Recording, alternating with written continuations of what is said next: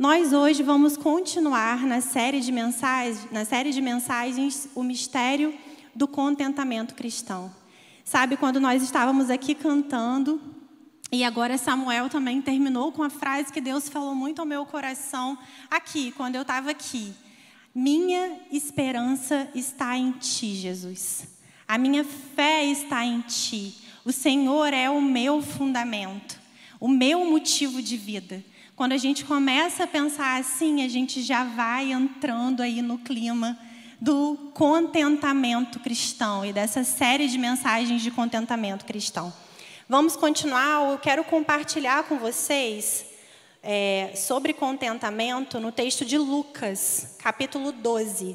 Nós vamos ler do versículo 13 ao versículo 21.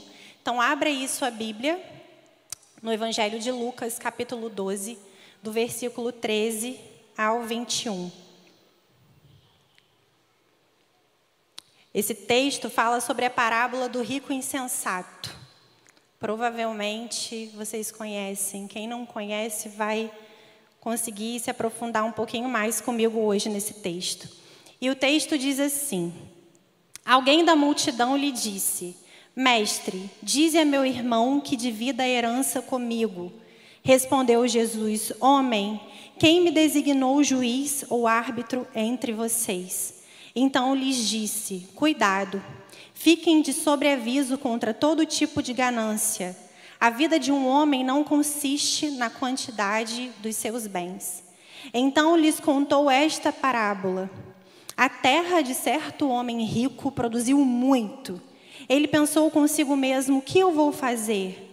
Não tenho onde armazenar minha colheita. Então disse: Já sei o que vou fazer.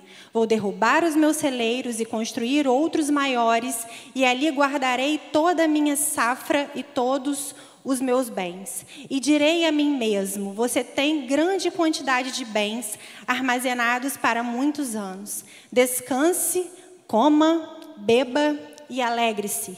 Contudo, Deus lhes disse: Deus lhe disse: insensato, esta mesma noite a sua vida lhe será exigida. Então, quem ficará com o que você preparou? Assim acontece com quem guarda para si riquezas, mas não é rico para com Deus. Queridos, esse texto que nós acabamos de ler, ele demonstra um cenário muito comum a Jesus, muito comum ao ministério de Jesus. Ele no meio de uma multidão, sendo requerido. Né? As pessoas ali no meio da multidão lhe fazendo perguntas, querendo serem curadas, querendo serem tratadas por ele. E aí, um jovem lhe disse: Mestre, diz a meu irmão que reparta comigo a herança. Jesus imediatamente respondeu: Homem, quem me constituiu juiz ou intermediário entre vós? Então lhes disse: Cuidado, fiquem de sobreaviso contra todo tipo de ganância a vida de um homem não consiste na quantidade dos seus bens.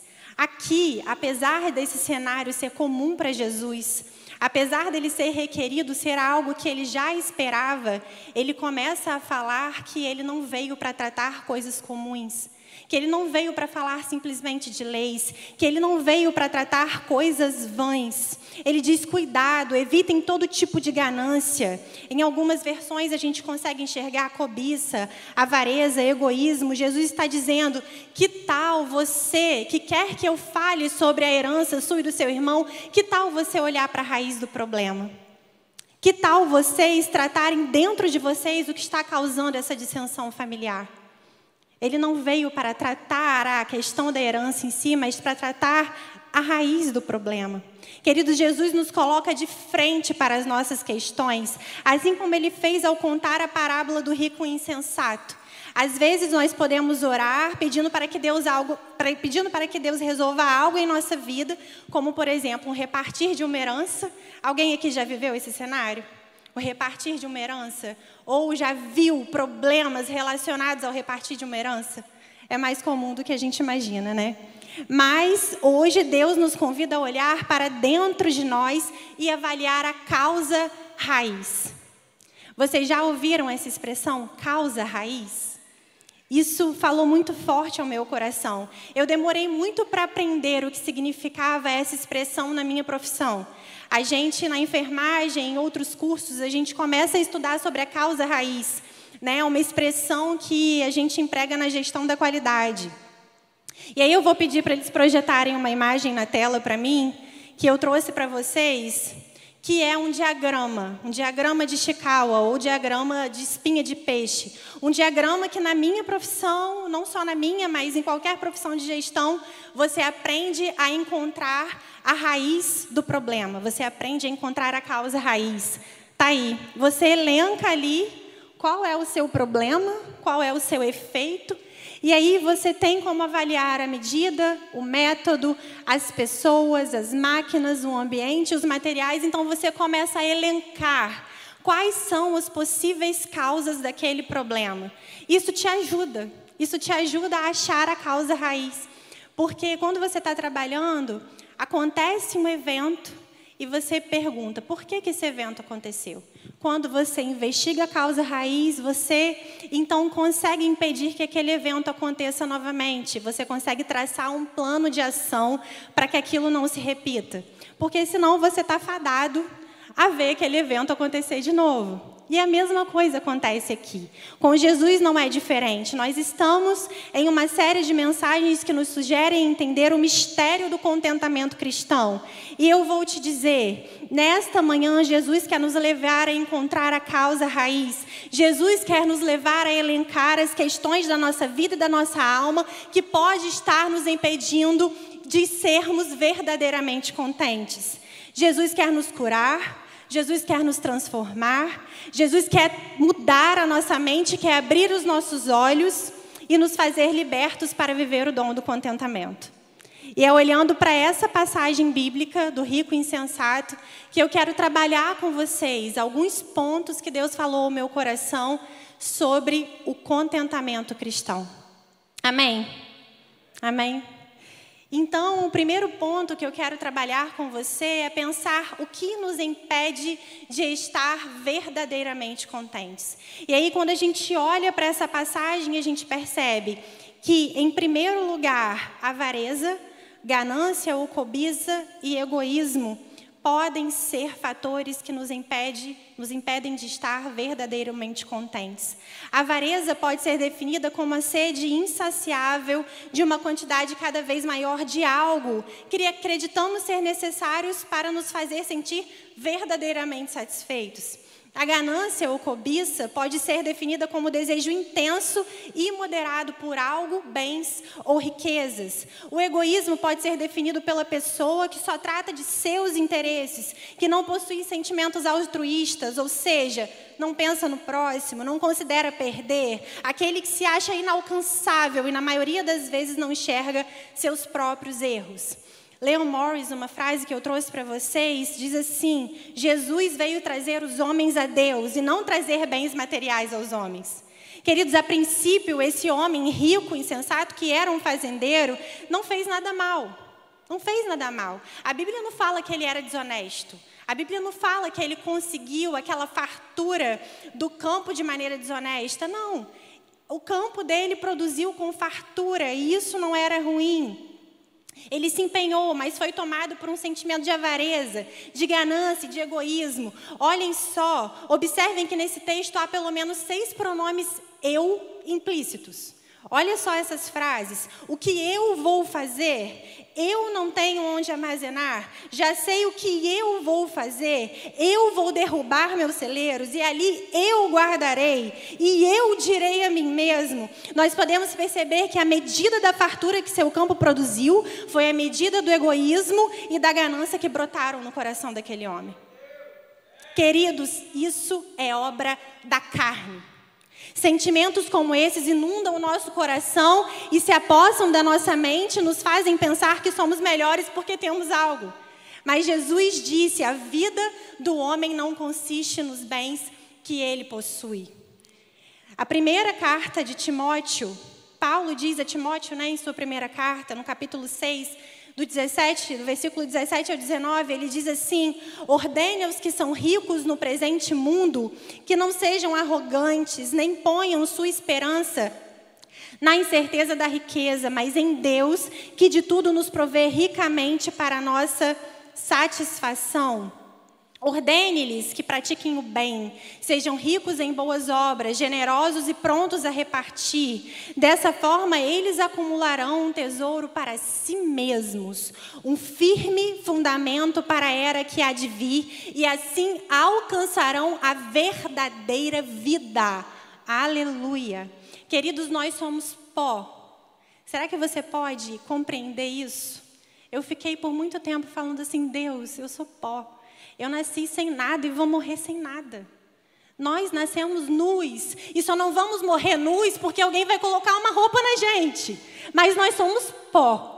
Nós não somos nada. Percebemos isso quando a doença bate na nossa porta. Percebemos isso quando a, quando a morte alcança alguém que a gente ama ou alguém que a gente conhece.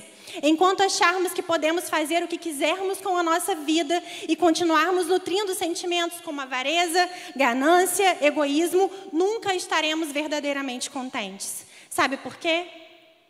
Porque as fortalezas de mente são criadas em nossa vida e depois de um tempo já não conseguimos mais enxergar o que estamos fazendo de errado. Olha só para o que esse rico insensato, esse fazendeiro fez. Os campos dele produziram com fartura. Vocês concordam comigo que ele poderia ter repartido aquilo com alguém? Ele já tinha um celeiro abastado, ele já tinha um celeiro grande, mas ele falou: não, eu vou derrubar, eu vou construir maiores, eu vou dizer: coma, beba, descanse, alegre-se. Ele poderia ter pegado aquele que ele produziu a mais e ter repartido com alguém. Mas o egoísmo dentro dele é tão grande, a fortaleza de mente que foi criada na vida dele já era tão estabelecida que ele não conseguiu pensar. Ele não enxergou, ele já estava cego. Ele não conseguiu considerar. Sabe por quê? Porque para pessoas assim, nunca é suficiente. Nunca está bom. Ideias mundanas, presta atenção nisso. Ideias mundanas sobre contentamento ou satisfação nos fazem cativos e aprisionam a nossa mente. Ideias mundanas.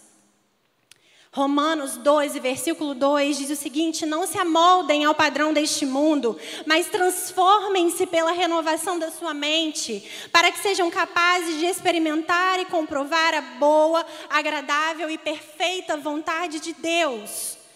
O Warren Risby, que é outra fase que eu trouxe para vocês, diz: se o mundo controla a nossa maneira de pensar, somos conformados. Mas se Deus controla a nossa maneira de pensar, somos transformados. A transformação interior é a única defesa efetiva contra a conformidade exterior com o espírito do tempo presente que a nossa mente seja transformada e que possamos ser livres das ideias mundanas sobre contentamento, em nome de Jesus. Que possamos ser livres da avareza, da ganância, do egoísmo e da cobiça, em nome de Jesus. O segundo ponto que eu quero tratar com você é, dentro desse, o que nos impede de estarmos verdadeiramente contentes. A segunda coisa é o ter em detrimento do ser. Observe dos versículos 16 ao 18. A Bíblia diz: Então lhes contou essa parábola. A terra de certo homem rico produziu muito. Ele pensou consigo mesmo: O que vou fazer? Não tenho onde armazenar a minha colheita. Então disse: Já sei o que vou fazer. Vou derrubar meus celeiros e construir outros maiores, e ali guardarei toda a minha safra e todos os meus bens. Até aí. Até aí. Nós aqui percebemos o funcionamento doentio do fazendeiro. Quando ele percebeu que seu campo produziu com fartura, ele começou a se questionar o que deveria fazer para não perder tudo que estava à sua frente. Então ele starta uma série de ações, observe, fazer, armazenar, derrubar, construir, guardar, dizer e por fim, comer, beber, descansar e se alegrar. O que vemos aqui é uma produtividade vazia, focada em si mesmo, que produz uma alegria igualmente vazia e temporária. Sabe essa questão da produtividade que a gente tem hoje? A produtividade que nos desgasta, que acaba com a nossa vida emocional e que produz uma alegria que é vazia. É uma produtividade vazia, uma alegria vazia e temporária. Jean Baudrillard, que é um, foi um sociólogo, Né, conhecido, ele é um sociólogo e um filósofo francês. Ele foi conhecido porque ele falava muito sobre consumo. Né? Ele era sociólogo da sociedade de consumo. Ele diz o seguinte: eu trouxe essa frase para vocês acompanharem. O consumo transformou-se na moral do mundo contemporâneo. Nele percebe-se um esvaziamento das relações humanas, em que esse vazio é preenchido por uma aparente busca da satisfação de necessidades, na maioria das vezes criadas pelo mercado que na realidade é a busca do bem-estar, do conforto, do prestígio, da identificação com determinadas imagens e símbolos. Além da busca incessante de conforto e bem-estar, o consumo desenfreado é motivado pelo desejo de reconhecimento social. Ser foi superado pelo ter. Entretanto, atualmente não basta ter, é preciso parecer. É preciso parecer. Há alguns meses atrás, Ellen, me mandou um link que aquilo me deixou assim muito pensativa. Eu não sei se vocês já ouviram falar num site chamado Coalizão do Evangelho. Não sei se vocês já ouviram falar. Se vocês não nunca viram, acessem e leiam os artigos, porque é muito legal. É uma organização cristã formada por diversos pastores e servos cristãos que são pessoas sérias né? E o link que ela me mandou dizia a respeito de um artigo chamado Como Evitar uma Aposentadoria Maravilhosa. Quatro obstáculos para terminar bem. Isso já instiga a pessoa, né? Como evitar uma aposentadoria maravilhosa. Você quer clicar para ler o que é esse negócio. E o título me chamou a atenção, eu fui ler e nunca mais esqueci aquelas palavras. Esse artigo foi escrito por um homem chamado Chris Cale. Ele era um diácono e líder do Ministério de Mordomia da Igreja de Carolina do Norte, nos Estados Unidos. E a capa desse artigo era essa foto aí. Se o pessoal puder colocar. Era essa foto aí. Tá dando para ver? Estava maior um pouquinho, mas não tem problema, não está dando para vocês verem, né? Quando você olha essa foto assim, já dá. Você quer estar tá ali, não quer? Quem não quer estar tá ali, né? E Chris trata sobre a percepção atual que temos acerca da aposentadoria. Olhem só. Ele chama de zona vermelha os cinco anos antes e depois da aposentadoria. Segundo ele, é fácil se deixar envolver pela ideia: se aposente como você merece. Ou se aposente com a aposentadoria dos seus sonhos, tendo a vida dos seus sonhos. E a gente pode ser lenta e facilmente envolvidos por essa ideia. Ele diz que era comum as pessoas se aposentarem por uma incapacidade no trabalho ou por alguma debilidade física. Porém, recentemente, a gente vê uma tendência crescente de, crescente de aposentadoria precoce, ativa, saudável, que maximiza a recreação, muitas vezes tornando tornando a diversão e o relaxamento como objetivos finais da nossa vida. A aposentadoria é vista como férias sem fim e todos nós estamos tentando chegar lá o mais rápido possível, né? A questão é, o que essa aposentadoria dos sonhos nos revela sobre Deus? Eu percebo isso muito forte na minha faixa etária. 30, 30 e poucos anos, a gente quer juntar dinheiro, né? Não estou falando contra isso, não. A gente precisa ser precavido, a gente precisa se programar.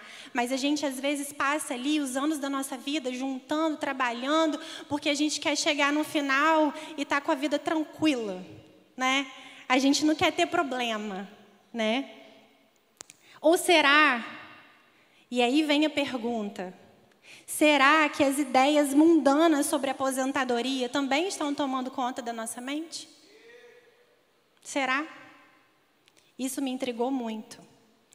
E ele cita John Piper no seu livro Repensando a Aposentadoria. Ele escreve: ao invés de abraçar o que ele chama de a insensatez da aposentadoria, ele nos exorta a terminar a vida para a glória de Cristo, resistindo a uma aposentadoria repleta do vazio e da inutilidade das atividades egoístas. Ele escreve que, em vez disso, sabemos que temos uma herança infinitamente satisfatória e eterna em Deus Logo após o fim da vida, isso nos torna zelosos em nossos poucos anos restantes para nos dedicarmos ao sacrifício do amor e não ao acúmulo de confortos. John Piper disse: Eu provavelmente nunca vou me aposentar. Escreveu: Desejo fazer algo com a minha vida que faça alguma diferença depois dos meus 50, 60 ou 70 anos. Seja como voluntário em uma cozinha ou orientando crianças ou qualquer outra coisa. Querido, a verdade é que só em Cristo nós encontramos o verdadeiro contentamento. Não ache que se você não está contente agora, você vai estar no final da sua vida, não. Isso não é uma questão de tempo. Isso é uma questão da onde você está colocando as suas expectativas. Se você não está feliz agora, contente agora, satisfeito agora, não é com 60 e com 70 anos que você vai estar. Aonde nós temos colocado a nossa motivação? Aonde nós temos colocado a nossa confiança? E ecoando John Piper, ele diz que Deus nos ajude a envelhecer de uma forma que faça Deus parecer glorioso, vivendo e morrendo de uma maneira que mostre que Deus é o tesouro que tudo satisfaz, e não vivendo de uma maneira que pareça que este mundo seja o nosso tesouro. Em nome de Jesus, que essa seja uma verdade na nossa vida. O outro ponto que eu quero tratar com vocês é a questão da insensatez. Olha o que diz o versículo 20.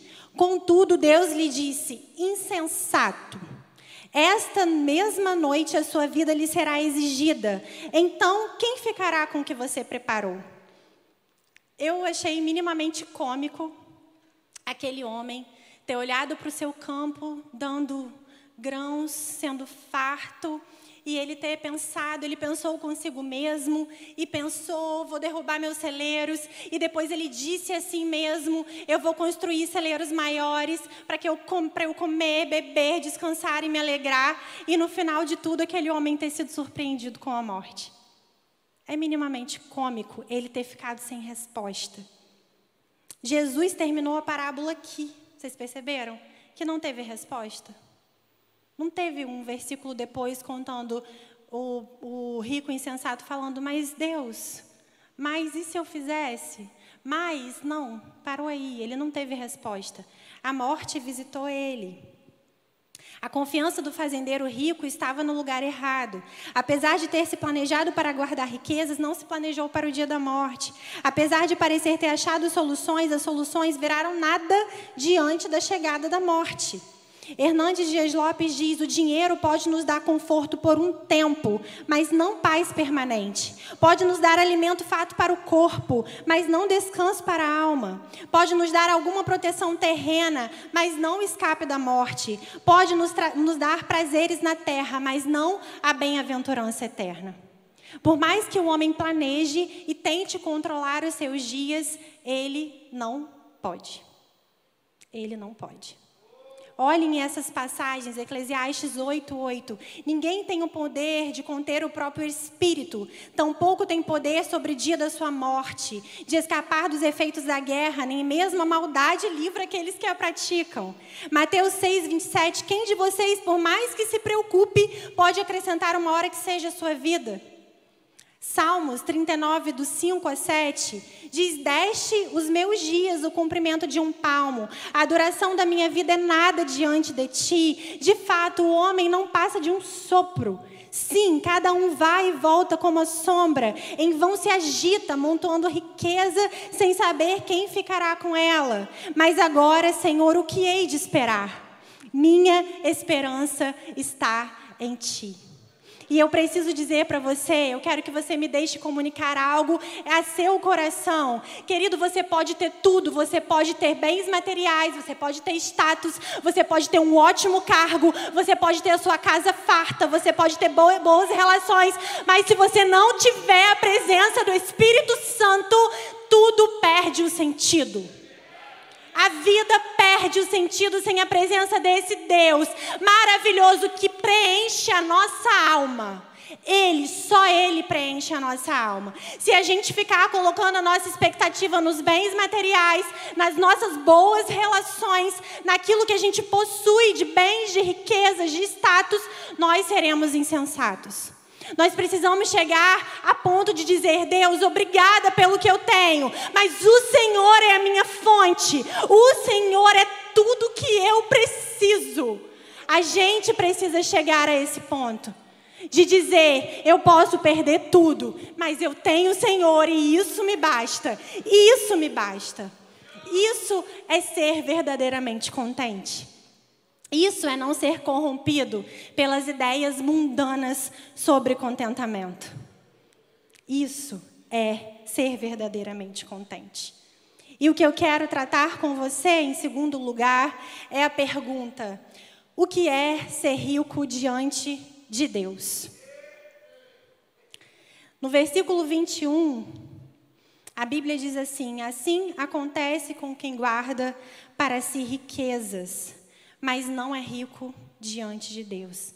E eu fiquei me perguntando. Eu li o texto e falava assim: Deus, o que é ser rico diante do Senhor? O que é ser rico diante do Senhor? E me veio tantas respostas, tantas coisas me passaram pela mente.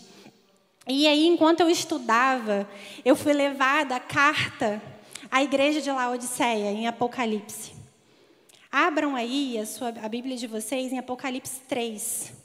Nós vamos ler do versículo 14 ao versículo 18.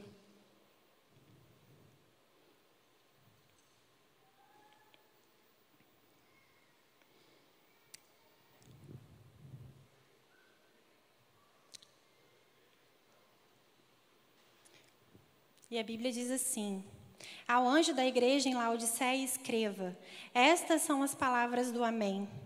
A testemunha fiel e verdadeira, o soberano da criação de Deus. Conheço as suas obras. Sei que você não é frio nem quente. Melhor seria que você fosse frio ou quente. Assim, porque você é morno, nem frio nem quente, estou a ponto de vomitá-lo da minha boca. Você diz: Estou rico Adquirei riquezas e não preciso de nada. Não reconhece, porém, que é miserável, digno de compaixão, pobre, cego e que está nu. Dou-lhe este conselho: compre de mim ouro refinado no fogo, e você se tornará rico. Compre roupas brancas e vista-se para cobrir a sua vergonhosa nudez. E compre colírio para ungir os seus olhos e poder enxergar. Essa passagem é incrível, porque Jesus, ele se comunica com aquela igreja exatamente na linguagem cultural que eles viviam.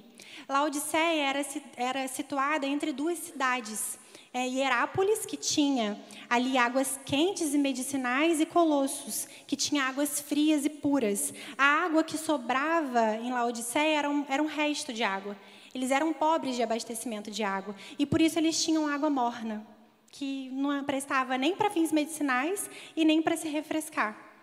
Então Jesus ele começa a se comunicar ali, sabe, no contexto que aquela igreja vivia, que aquela cidade vivia. Jesus na verdade está dizendo àquela igreja: ei, vocês estão apáticos. Anêmicos espiritualmente, vocês estão mornos. Isso é tão repugnante que eu estou nauseado a ponto de vomitá-los. Laodiceia era conhecida por suas fábricas, pelos seus centros médicos, pela sua potência comercial, bancária, a sua lã escura, o seu colírio. Ele tinha, eles tinham fábricas têxteis, tinham colírio medicinal, tinham muitas coisas. Mas a igreja de Laodiceia permitiu que a riqueza assumisse o controle e passou a não reconhecer a sua real condição, que era miserável, pobre, cego e nu. Mas Queridos, Jesus faz um apelo àquela igreja, e é aí que está a resposta. Pelo menos dentro daquilo que eu fui entendendo de Deus, dentro desse texto de Apocalipse. A resposta para a nossa pergunta: o que é ser rico diante de Deus? E o versículo 18 fala para nós: Compre de mim ouro refinado no fogo, e você se tornará rico. Compre roupas brancas e vista-se para cobrir a sua vergonhosa nudez. E compre colírio para ungir os seus olhos e poder enxergar. Preste atenção, assim como Jesus exortou e aconselhou a igreja de Laodiceia, ele está fazendo conosco. Então, ser rico diante de Deus é entender que Cristo é suficiente. Jesus disse para aquela igreja: compre de mim. Ele não disse, vá na melhor loja e compre. Vá na melhor loja que tem nessa cidade e compre ouro refinado pelo fogo. Não, ele disse: compre de mim. Eu sou suficiente para você. Compre de mim, Jesus disse. Cristo é suficiente. Nós só seremos verdadeiramente contentes, contentes se Cristo for o suficiente para nós. Se ele não for o suficiente, não adianta nada. Nada. A gente nunca vai estar satisfeito. Mas ele disse: compre de mim. Ele precisa ser suficiente. Ele veio, morreu, ressuscitou, deu a vida por nós. Nós estamos livres da condenação do pecado por causa dele. Ele é suficiente. Ele disse: compre de mim. Aleluia. Ser rico diante de Deus é entender que Cristo é suficiente. O ministério de louvor pode vir, tá? Que eu já estou terminando. Segundo ponto. Entender que as nossas verdadeiras riquezas são espirituais. Jesus disse: Compre de mim ouro refinado no fogo e você será rico. Precisamos ter o nosso caráter conformado ao caráter de Cristo, é entender que estamos em constante aperfeiçoamento. Quando o ouro passa pelo fogo, ele passa pelo processo de refinamento para a formação da joia. Nós também precisamos ser moldados. Nós também precisamos ser purificados, transformados dias a dia, para nos tornarmos mais parecidos com Cristo. E assim viveu como ele viveu, assim viver como ele viveu, obedecendo, amando a Deus sobre todas as coisas, amando o nosso próximo e cumprindo os princípios da palavra de Deus, valorizando o que precisa ser valorizado. As nossas verdadeiras riquezas são espirituais. Aleluia. Entender que Cristo é suficiente e entender que as nossas verdadeiras riquezas são espirituais. Terceiro, entender que precisamos estar revestidos de santidade. Jesus disse: compre roupas brancas e vista-se para cobrir a sua vergonhosa nudez. A cidade de Laodiceia se orgulhava da sua lã escura e com certeza tinha vestimentas dessa lã. Apesar disso, eles estavam nus. E Jesus os aconselha a comprar dele vestes brancas para cobrir a sua nudez. Queridos, nós precisamos caminhar em santidade. Andar em espírito de maneira alguma satisfazer os desejos da carne. Não sermos controlados pelas nossas paixões e, mal, e maus desejos. 1 Tessalonicenses 4, versículo 7 diz: Porque Deus não nos chamou para a impureza, mas para a santidade entender que precisamos caminhar revestidos em santidade, andar no Espírito, buscar as coisas do Espírito, frutificar as coisas do Espírito, subjugar as obras da carne. Isso é ser rico diante de Deus. Isso é ser rico diante de Deus. Quatro, entender que precisamos ter visão espiritual. Jesus disse: compre colírio para ungir os seus olhos e poder enxergar. Laodiceia era reconhecida pela sua medicina e seu colírio. Que engraçado, né? Apesar disso, Jesus os declara cegos. Eles eram cegos espiritualmente. Estavam com a visão atrofiada, porque permitiram que outros valores adentrassem o seu coração e a sua mente apesar de serem um centro medicinal e venderem colírios e conseguirem ali o sustento da cidade de famílias com o colírio que eles vendiam, eles estavam, eles estavam cegos espiritualmente. Jesus os declara cegos. Por quê? Porque tinham, permitiram que outros valores entrassem na vida deles. Queridos, nós precisamos ser cheios do Espírito Santo e, consequentemente, cheios de discernimento para que possamos ter visão espiritual. É a visão espiritual que nos leva a cumprir o propósito para o qual nós fomos chamados por Deus. Cegos espiritualmente, nós não vamos chegar a lugar algum. Mas quando cheios do Espírito Santo, temos a nossa visão espiritual potencializada e o nosso propósito bem definido. Aleluia! Entender, entender que precisamos ter visão espiritual. Visão espiritual. Entender que Cristo é suficiente Entender que as nossas verdadeiras riquezas são espirituais. Entender que precisamos ser revestidos de santidade. E entender que precisamos ter visão espiritual, discernimento, caminharmos cheios do Espírito Santo. Se coloque de pé no seu lugar. Vocês lembram que eu falei no início sobre encontrar a causa raiz? Mostrei aquele diagrama ali, né, de encontrar a causa raiz. Pois então, eu quero que agora você comece a pensar na sua causa raiz. O que tem te impedido de estar verdadeiramente contente? Será que é a avareza? Será que é o egoísmo?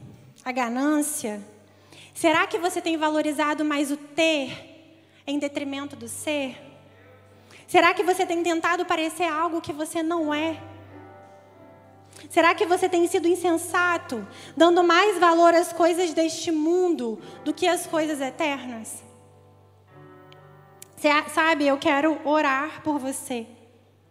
Eu quero que a gente, né, como igreja, viva de verdade a experiência de ser verdadeiramente contentes. De estarmos, sabe, verdadeiramente contentes.